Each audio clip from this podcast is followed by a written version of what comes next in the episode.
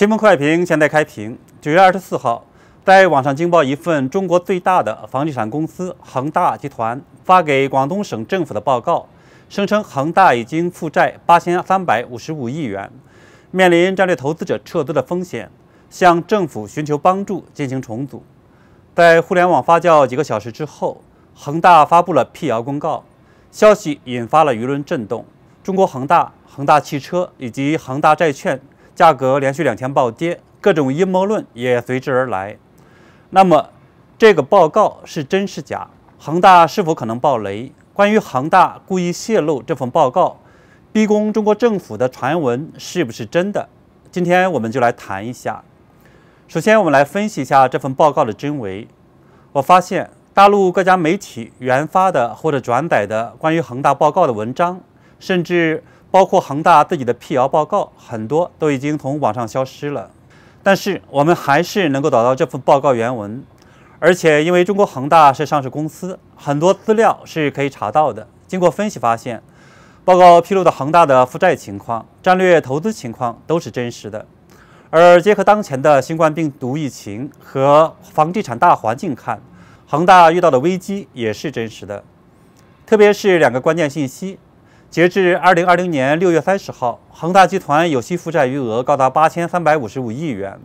公司需要在二零二一年一月三十一号之前偿还战略投资者一千三百亿元本金，并支付一百三十七亿元分红。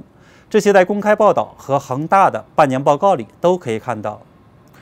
网上热传的恒大给广东省政府的报告里面讲，如果不能得到政府帮助，会导致它现金流断裂。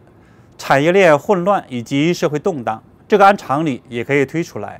所以呢，昨天事件爆出之后，我在推特上结论就是这个报告是真实的。另外，我还询问了一个金融界非常资深的朋友，他说，二零一六年恒大的资产状况就出问题了。他有几个问题：第一个是资金链绷得太紧；第二个是恒大的土地储备也和别的地产商不一样，拿的很多是三四线城市的，这种风险也比较大。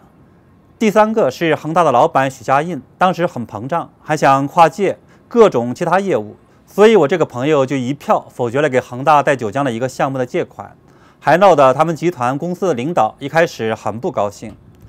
而为了解决长期资金问题，后来许家印找了深圳，准备通过深深房借壳上市，随后又引入了二十七家特大国企和民企作为战略投资者，借了一千三百亿，偿还了一千一百亿的永续债。大大改善了资产状况，所以有了最近几年较快的发展。但是它的高负债问题一直没有解决，遇到现在的瘟疫打击和宏观调控，出问题是必然的。当然，今天我还看到路透社报道说，三位知情人士对路透社确认了文件的真实性，这同样证明，如果没有政府的救命之举，恒大就要崩盘。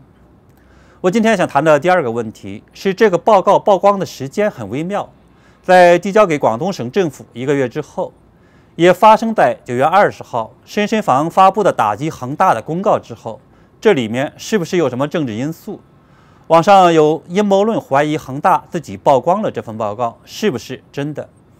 要回答这个问题，我们需要从经济和政治方面稍微展开一点来谈。恒大当前的困境核心是资金流。资产负债率的问题。去年年底的报告显示，恒大资产负债率百分之八十三点七五。一旦战略投资被要求赎回，那么负债率会上升到百分之九十。按理说，这本来不是特别大的问题，因为过去这些年，中国很多公司就是用这种高杠杆的方式走过来的，可以通过银行或其他方式融资。但是，八月二十号，中国政府出台了一项宏观调控。打击房地产的新政策堵死了恒大通过贷款和发债等方式自救的出路。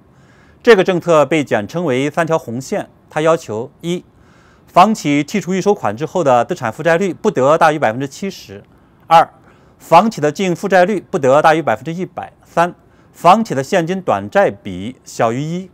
对恒大来说，每一条红线它都踩中了：资产负债率百分之八十三点七五，净负债率百分之一百五。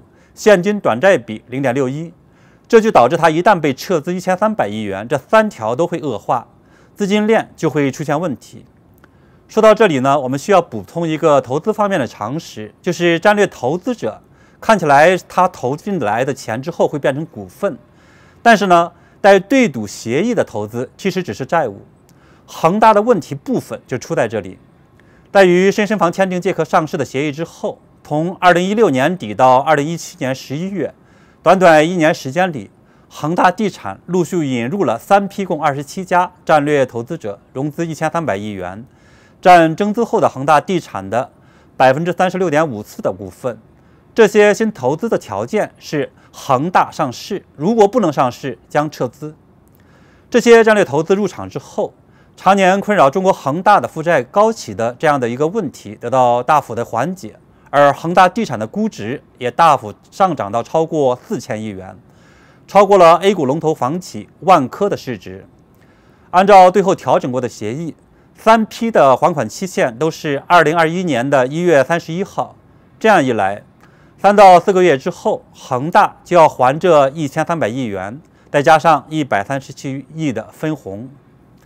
而这近一千五百亿的现金的撤出，加上新出台的政策三条红线，导致恒大将无法获得新的贷款，恒大面临着死亡。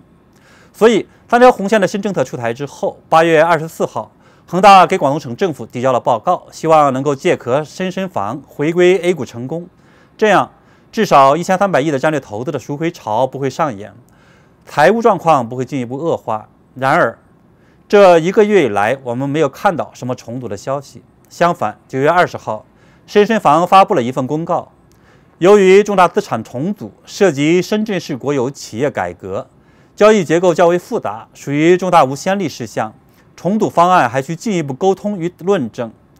这什么意思呢？说白一点，就是说，深深房是国企，需要再研究研究、讨论讨论。了解中国式党委话语体系的人都懂。这是宣布恒大上市的梦破碎了。那么，为什么会出现这样的问题呢？许老板不是号称有谁谁的后台，又是谁谁谁的白手套吗？这里面有两层特殊的政治因素。其中，第一个主要原因，深深房是国企，国企管理者担心背上国有资产流失的罪名，特别是要考虑到前几天，习近平又推出了一个对民营企业统战和混改的新文件。要求民营企业按照中共的需要去帮助国企混改，现在呢却是恒大要鲸吞国有资产。懂得中国政治经济特色的人就可以想象背后的阻力有多大。而且从2016年到现在，恒大就与深深房签订了投资协议，四年过去了，一直没有成功，显然不是表面上那么简单的事情。2017年，恒大还曾想并购万科，最后也被迫放弃。把当时购买的股份转让给了深圳国资委旗下的深圳市地铁集团，这背后也是有国资民资的政治博弈。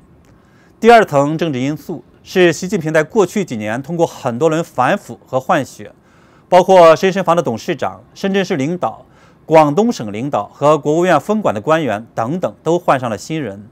这些人谁也不愿意主动干事儿，替前朝背锅。用圈子里的话说，就是。无情的世界里，你不要自作多情的活着。不管是官员还是金融机构的人都一样。官员们普遍性不作为，这就是习近平时期的官场最大的特点。何况恒大是民企，主动去救就要承担责任，而逼死了恒大破产重组，却是官员们对国有资产保值增值的巨大的功劳。所以，这背后是活生生的宫斗戏。不管怎么样，深深房的公告实际上宣告了恒大上市的美梦破碎。而恒大八月二十四号递交报告，到现在过去了一个月，没有任何消息重组，这证明广东省政府见死不救。当然，更准确的说，应该是不敢自己救，要救也得中央政府出面，让习老大自己发话。因为恒大的规模也决定了，不是哪一级政府或机构三个瓜两个枣就救得了的。要么必须让那些特大国企的一千多亿元都等着恒大上市，要么干脆就把恒大弄残了，大家一起参与重组，反正一个广东省政府决定不了。在这种情况下，恒大就面临着生死存亡。许老板许家印做出的选择就是把文件曝光，倒逼中央政府出手。那么这一次中国政府会不会拯救恒大呢？我的观点是，救与不救对中共当局来说都是一个两难的问题，但是最终还是会救。只是这一次之后，许老板出局是必然的了。为什么会救呢？中共目前关注的首要问题是不能发生系统性风险，危及中共统治，而房地产是中国最大的系统性政治风险。社科院之前有一份报告说，稳房地产就是稳经济，就是保宏观。当前房地产的最大价值不是拉动经济，而是成为宏观经济整体稳定安全的压舱石。保监会主席郭树清今年也曾经撰文称，房地产泡沫是威胁金融安全的最大的灰犀牛。那么现在恒大危机眼看就要爆发，如果不救，就像恒大给广东省政府的报告里面提到的，社会危机将爆发。作为全国第一大房企，恒大有员工十四万人，解决就业三百多万，购买没交付的房子有六十多万套，涉及到客户两百多万以上，金融危机也会爆发。恒大目前负债八千三百五十五亿元，其中对一百二十八家银行负债，借款余额两千三百二十三亿元，其中对民生银行二百九十三亿元，农业银行二百四十二亿元，浙商银行一百零七亿元，等等等等。每一笔一旦违约，都可能导致银行出现危机。金融界那个资深的朋友还披露，许家印曝光负债情况，应该是得到金融机构默许的，因为这样不管中央救不救，对他们都好；不救，问题都曝光了，这是前一任领导的问题，就算作坏账都核销了。现在的这些领导们也不用担责任。而如果中央政府决定救，大家又都活了。所以这次报告曝光后，我们也看到了。金融机构没有人说话，不否认也不承认。当然，如果习近平决定拯救恒大，问题也很麻烦。第一，出资的钱谁来拿？让战略投资者进行债转股，这些投资者都是特大国企，比如中信等，还有苏宁这样的民企，背后都有强大的政治势力。除非让恒大上市，否则没有人会干。当然，把恒大弄残了，重组也行。重组之后，可以把恒大资产大幅贬值，国有资产大捡便宜，大家就都有了大大的功劳。这个决定也需要最高层做出。第二，对中共当局来说，更可怕的就是他一旦救了恒大，其他房地产企业要不要救？二零一九年房地产上市公司百强测评结果，平均负债率升至百分之九十二点五，其中建业地产、中粮控股、融创中国等资产负债率均超过了百分之八十八，行业三巨头。中国恒大、碧桂园、万科总负债的高达五万亿元。按央行八月二十号给出的三道红线标准，二百二十四家上市房企有五十一家均超过了三条红线，四十五家超过了其中的两条红线，六十家超过了其中的一条红线，只有六十八家，也就是仅百分之三十的上市房企才划入绿色安全档。目前全国有九点六万家房企，绝大部分是中小房企。超高的杠杆运营是常态，保守估计至少有三分之二的超过了一条或多条红线。